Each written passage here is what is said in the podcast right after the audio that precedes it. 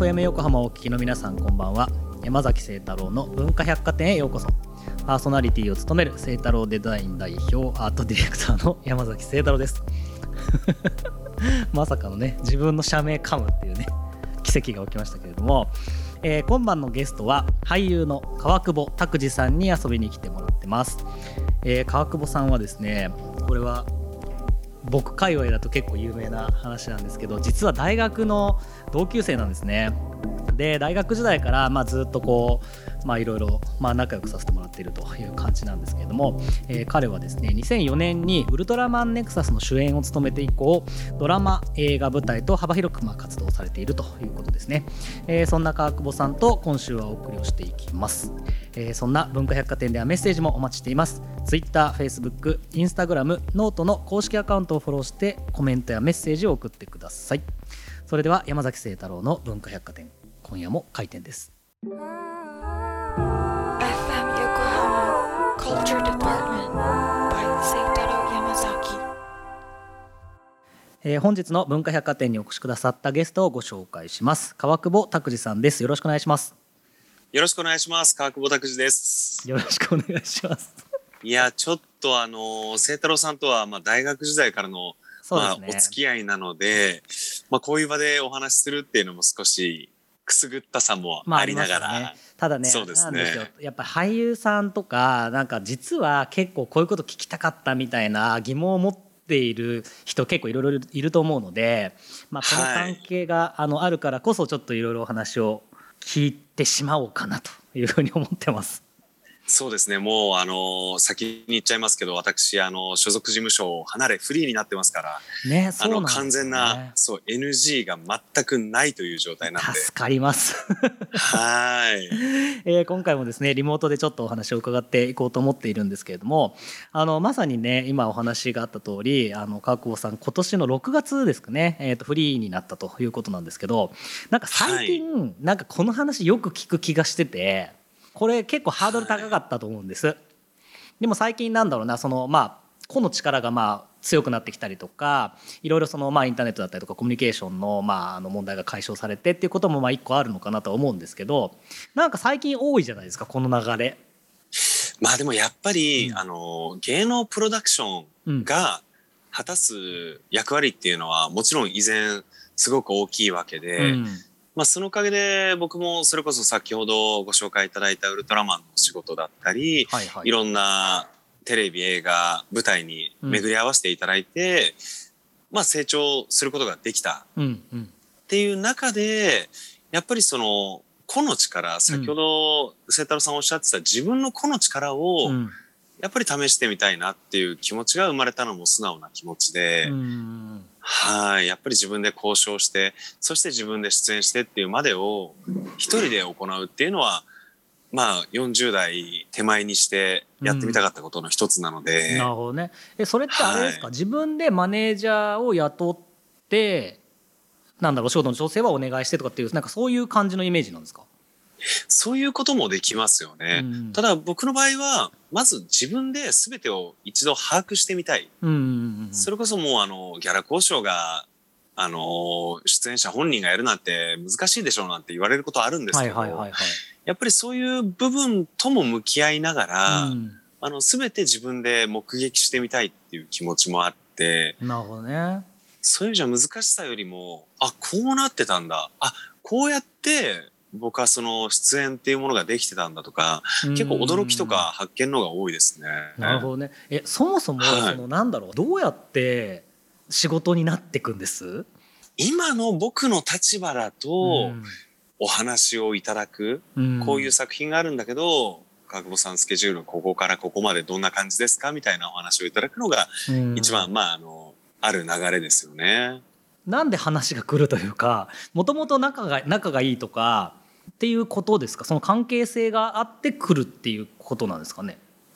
それこそ、うん、まあ僕が人生の半分以上あのお世話になっていた所属事務所、うん、あのスターダストプロモーションという事務所に20年以上あの、所属していたんですけども、ね、もう本当にスターダストのおかげでいろんな人と出会わせていただいて、うん、いろんなお仕事と巡り合って僕の芝居を見てくれる人がまあ増えてくれたんですよね、要は。はいはいはいはい。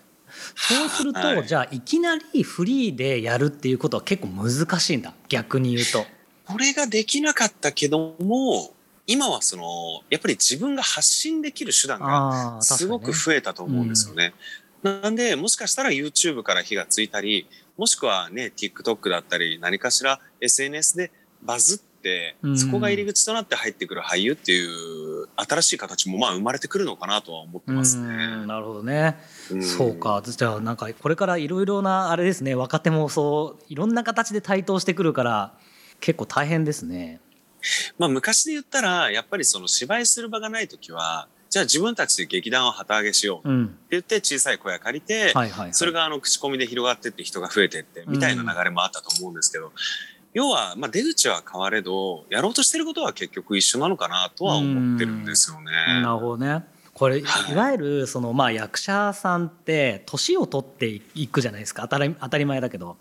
で当然、まあ、今ねウルトラマンにはなれないわけで。やっぱりその役柄というかその立ち居振る舞いみたいなものもその社会の中で変わっていってると思うんですけどなんかそこってなんか今に至るまでなんかいろいろ変変化みたいなのってあったんですかね？その役者としての変化というか。ずっと主演の映画ドラマをやってきたっていうようなメンバーたちはまた別だと思うんですけど、うん、やっぱりその看板として自分の名前がもうすごく飛び出してるんで、うん、だけど僕みたいな立場だとやっぱり年齢っていう数時間に引っ張られて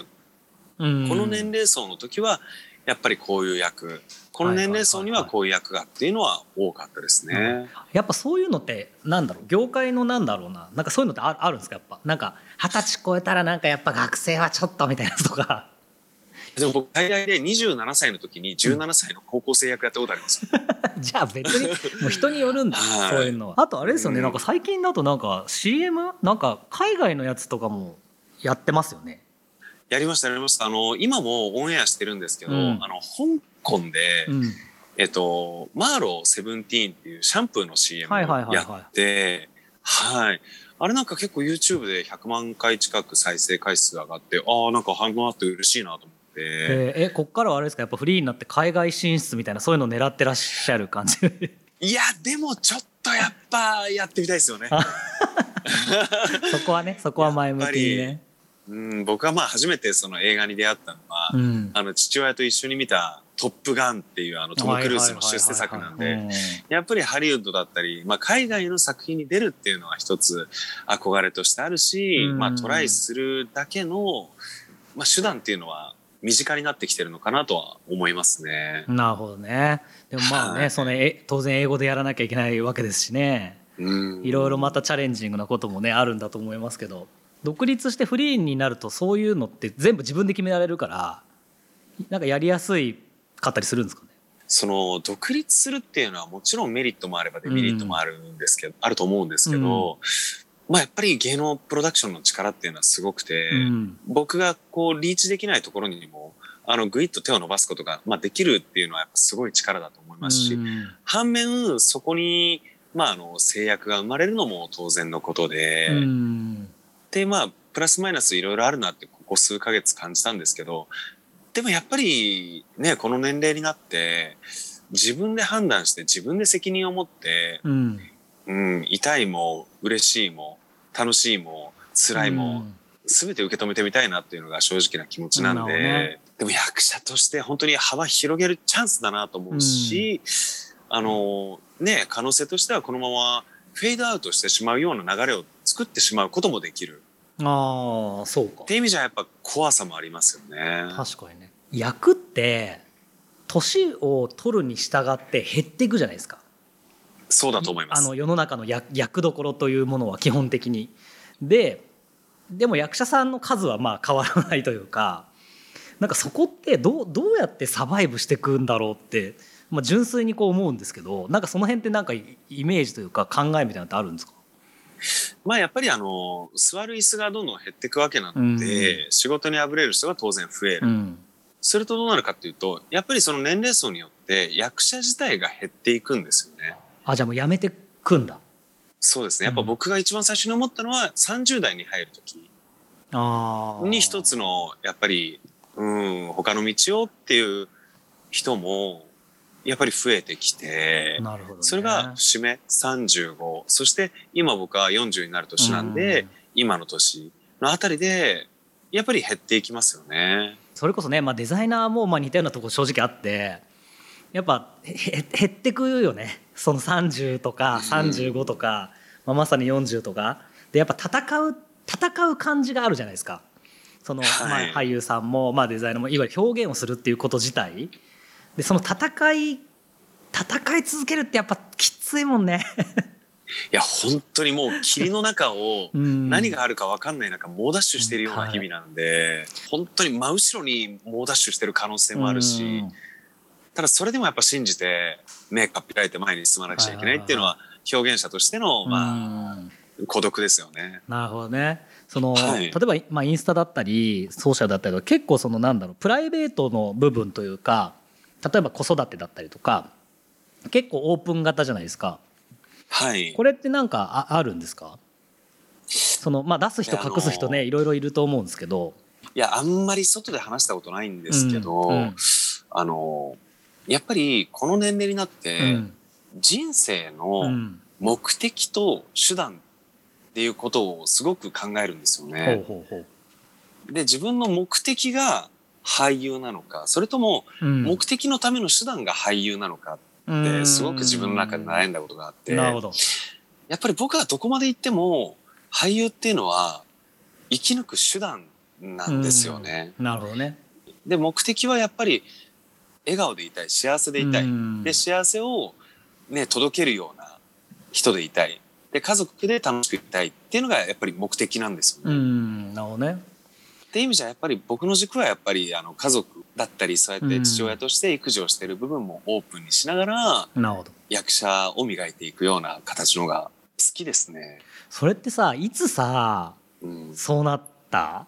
多分最初ってさ役者もまあみんなさ役者が目的じゃん。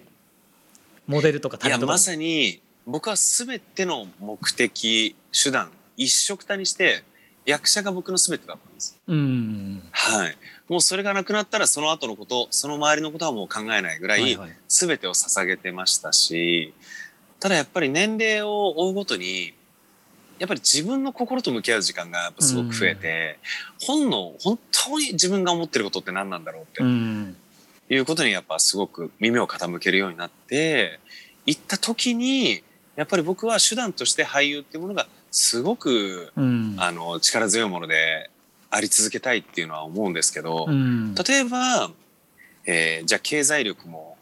なく、えー、家族も持たず、はいはいうん、孤独でボロボロになっても芝居さえできればいいっていう本物のアーティストには僕はやっぱりなれないんですよ。なるほどね。はい、やっぱり幸せも追い求めたいし、はいはい、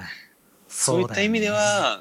目的と手段で分けると僕は手段なんだなっていうふうにその時に感じて。なるほどね。それがあれかなさっきのねお金の話じゃないですけどなんか資産運用のあの、まあ、それこそ YouTube だったりとかあとは会社事務所川久保 FP 事務所設立されたっていうことだと思うんですけどこれに対するなんか意図というかちょっと教えてもらってもいいですか？えっとまずあの僕それこそあの大学時代で経済学部に所属していて、うん、でその頃から結局そういった勉強が好きでいまだにあの続けてはいるんですけど、うん、その道すがらファイナンシャルプランナーっていう職業に出会い、うん、でまあ宅建士だったりいろんな資格知識を固めて、でこれを生かしたいと思った一つのきっかけとしてはやっぱりコロナ。ああそうなんだ。はい。やっぱりさっき言ったみたいに役者って成功するか、うん、えー、まあある程度ボロボロになって辞めるかの二択しかなかったと思うんですよね、うん。うん、その先が、うん、だけど僕はその中間にもう一つあの提案したいんですよね、うん、やっぱり経済的な背骨があったら最後まで好きな俳優を続けることだってできる。はいはいはい。はい。やっぱそうやってなんかお金の話っていうと日本人の方ってやっぱりねそんな話すんなよ。そんなのアーティストじゃねえっていう風潮も、ねうん、はい、ありますけど僕はいや待てよと、うん、自分が魂かけて芝居して対価としてもらったお金を汚いなんて思うんじゃないと、うん、それを適切に扱って未来につなげていくのが資産運用なんだよっていう話をしたいんですよね。そうかそうか。もともとそういうのは自分ではやってたんですか？自分自分でよりやりだしたのはやっぱり初代を持って、で子供のね姿を見て自分のわがままを通すための、まあ、義務みたいなものを感じるんですよね。まあそう、ね、そのためには、はい、用意しなくちゃいけない部分はあると。確かに。無条件にさ、お金いりますもんね。家族できると。本当本当我慢とかじゃないもんね、自分一人の時と違って。本当にそう。やっぱりなんかそこって見て見ぬふりをしているけどもすごい大事な素地になるところですよね。本当にそうだと思います。やっぱり本当に好きなことをやりたい最後まで続けたいって思うんだったら、それ以外のことを工夫してでも役者っていう仕事に、あの捧げてもいいんじゃないかなって思うんですよね。なるほどね。ちなみにどんな役者になりたいみたいなのあるんですか？憧れの俳優だったり、まあ目標の俳優だったりすごく多くいますけどやっぱり自分が一番憧れるのはこう自分らしくいて、それがどんどんなんか面白がってくれる人たちが増えて、うん、気づいたら確固たる位置にいたっていうのは一番理想ですよね。うんなるほどね。僕は個人的にはすごくコメディも好きだし、うん、かと思えばすごくねあのシェイクスピアだったりすごいまあ硬いと言われるような演劇もすごく好きで、だからなんかこう、まあ、極端に言うと全部やりたいんでしょうね。うん、なるほどね。その定まってなさがね結果になかなかつながりづらい部分もあると思うんですけどやっぱりそこはわがままに言いたいですよねせっかく自分の人生だし。なるほどね。ありがとうございます。なんかちょっとこういう感じでね聞くのもね新鮮ですけれどもね。はい、えー、それではここで一曲いきたいと思います。川久保さん曲紹介お願いします。はい、えー、ジョン・レノンで「スターティング・オーバー」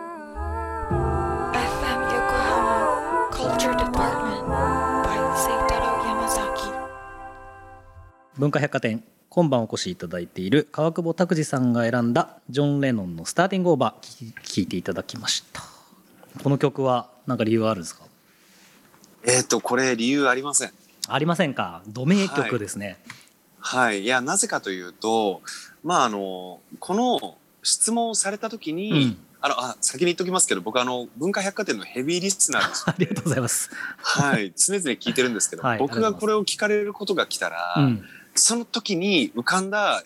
ものを言おうと思ってて。なるほどね。でやっぱり僕は今人生の再出発のタイミングだと思っていて、うん、うん、スターティングオーバーってやっぱジョン・レノンの再出発の歌だと思ってるので、うん、それでいてなんかそのどうでもいいんだよとりあえずやろうよっていう明るさのある曲なんで、うん、今の人生にはすごくぴったりな気がしてあげてみました。なるほどですね。ありがとうございます。はい。ちょっとまだまだいろいろお話を聞いていきたいんですが、まあ、最近のちょっと活動についてお伺いしたいんですけど最近は何に出てるんでしたっけ、はい、ちょうどあの舞台の本番中なんですけど、うん、あのコムサでマンボっていうちょっとあのポップな名前の舞台を、ね、はい、やってまして、うん、ちょうど、えー、今日が、えー、東京の千秋楽。そして地方に行くっていう感じですね。なるほど。これはどういう内容の作品でどういう役柄なんですか？テレビ局の話なんですけど、うん、えー、テレビ局のまあ裏側で起きるある事件をきっかけにして、うん、えー、テレビは果たして本当にその日オンエアされるのかっていうまでのお話なんですけど実際にあの今回の台本のまず脚本家も元放送作家さんですし、うん、で演出家もあの例えば「ゆとりですが何か」とか、うん。マザーとかもう本当に名作をずっとやってきたあの演出家のあの水田さんっていう演出家さんが演出なので、やっぱりテレビの裏側の本物の空気を感じながら、まあ気楽に見てもらえるようなコメディに、えー、仕上げられてるのかなと思ってます。なるほどね。はい、これあれですか？なんかこうコメディとか舞台とか映画とか結構幅広く出演されてるじゃないですか。主戦場の意識とかなんかそういうのってなんかあるあるんですか？僕あの大抵の人にあの反論されちゃうかもしれないんですけど、うん、やっぱりどこかにほとんどの体重を軸足にかけるようなものをさできるだけ避けたくて要はやっぱり舞台が好きミュージカルも好き、ストレートも好き、うん、映画も好き、ドラマも好き、全部好きなんですよね。なるほどね。はい。だからその境目を軽々と乗り越えていくようなフットワークの軽い演劇界のモハメド・アリになりたいなと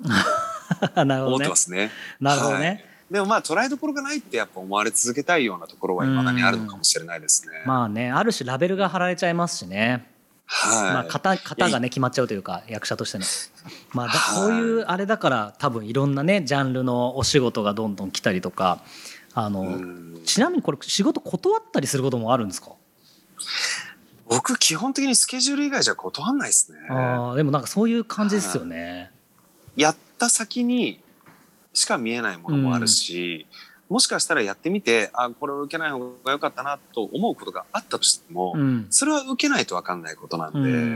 はい、基本はもう断んないですね。なるほどね。ありがとうございます。はい、そして、えーと、10月にも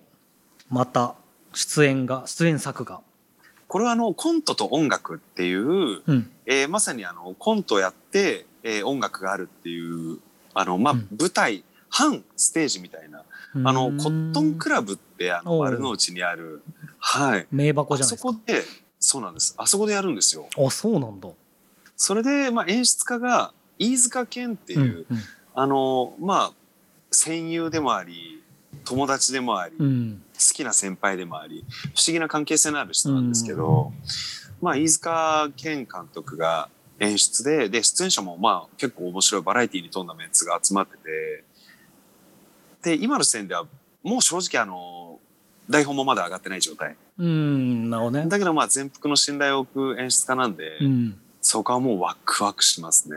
へえんか面白そうっすよねこれ。うん。本当ご飯食べながら酒飲みながら気楽に見てほしいなっていうステージですね。なるほどね。行きます。はい。ああぜひぜひ本当に来てもらえると嬉しいですそれではですね、えー、と最後のパートですね。ゲストの方皆さんに伺っていることをお聞きしたいなと思います、えー、僕山崎清太郎とコラボレーションするとしたらどんなことをしてみたいもしくはできると思いますか？一つに絞りきれなくて二つ言っちゃってもいいですか？いいですよいいですよ。まずやっぱり一つは、うん、まあ清太郎さんと演劇作ってみたいですね。いやねそれはねなんか昔からちょっとありますもんねやっぱりこれまでの人生のアプローチが全然違う道を描いてきた中で、うん、もう一回僕たち二人が交差したとしたら、うん、まあフィールドは僕寄りにはなりますけど、うん、そこで何か二人のあのこれまでを背負って打ち込んでみたいっていうのはすごくありますね。それはね、はい、多分どっかでは絶対やると思いますね。いや本当にこれはぜひやりましょう、はい、やりましょう。それはもう。ね危機感を決めて、そうですね。決めればね、はい、やりますからね我々は。はいあともう一つは、やっぱりその清太郎さんよりのやっぱり何かしら、えー、作品形に残る作品を一緒に制作してみたいってのありますね。うん、ああなるほどね。はい。それはもう僕からしたら未知の世界なんですけど、うん、そこに参加する形で一丁絡んでみたいっていう気持ちありますね。要はそれぞれのフィールドでそれぞれが工作するっていうそういうことですよね。そうですね。これはねでも絶対やると思いますね。なんか昔からのこの付き合い的にもというか。そうですね。一時期ねあの20代の時にねあの映画を一緒に作ろうとしたことありますもんね。ありましたね。あれがやっぱ結実しなかったのはやっぱり一重に僕のアイデア力の不足と経験不足でしたね。いやあれはね本当20だって僕ら6とか7とか多分そのぐらいの時でねでもいろんなそれこそね事務所の方とかもいろいろ入ってくれてっていう感じだったんで、なんかああいう感じでねもう一回こうやっていけるといいなと思いますよね。そうですね。ぜひ形にしましょう。うん、はい、ぜひありがとうございます。そして、はい、えー、この番組のコンセプト文化百貨店という、えー、架空の百貨店があったとして、バイヤーとして一角を与えられたらどんなものを扱いたいですか？そうですね。真っ白な部屋の空間にテーブル一つだけ用意していただいて、そこを時にはえー、芝居のワークショップとして使わせていただいたり時にはファイナンシャルプランナーとして いろんなお金の相談に乗ったりしたいですね。お前お前準備してただろ 完璧じゃん。いろんなことを忘れてそこで打ち込めるようなね。ありがとうございます。はい、100点です。ありがとうございます。はい、ありがとうございます。えー、今日は俳優の川久保拓司さんとお送りをしてきました。それでは最後にですね、これからの目標教えてください。まあ自分の人生これまで芝居に全てを捧げてきました。それであのやっぱりコロナで辛い経験もして改めて思うのが僕はいろんな人を幸せにできるんじゃないかっていう自分の可能性にすごく気づいてます。これから皆さんにいろんなものを届けられるようにさらに頑張っていきたいと思ってます。はい、ありがとうございます。えー、川久保さんとのトークは文化百貨店のウェブサイトと公式ノートでレポートをしますので、ぜひチェックをしてみてください。えー、今回のゲストは俳優の川久保拓司さんでした。ありがとうございました。ありがとうございました。今週は川久保拓司さんとお送りをしました。やっぱりあれですね。ここんなこと言うのもなんですけど、楽ちんですね。もうだって大学からってもう20年とかですからね。さすがに。でもねなんやかんややっぱりこうなんだろうな同じようなことをやってるけど連絡をなかなか取り取らない10年ぐらいはあったような気もしますね。はい。お互い頑張ってこれてよかったなと本当に思います。といったところで今週の文化百貨店は閉店となります。また来週8月29日の深夜0時半にお待ちしています。お相手は山崎聖太郎でした。